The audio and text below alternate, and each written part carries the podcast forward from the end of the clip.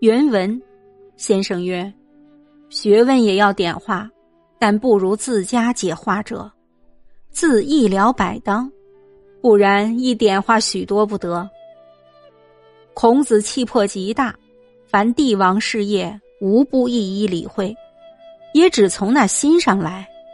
譬如大树，有多少枝叶，也只是根本上用的培养功夫，故自然能如此。非是从枝叶上用功做的根本也。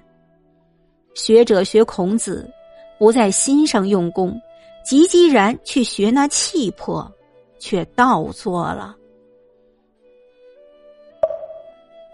译文，先生说。学问也要经过别人的开导点化，然而不及自己所醒悟理解的那样能一了百当，否则开导点化也没有多大用处。先生说，孔子的气魄宏伟，只要是帝王的事业，他都能从心上一一加以体会。例如一棵大树，无论有多少枝叶。也只是从根本上用培养的功夫，因此枝繁叶茂，并不是从枝叶上用功去培养根本。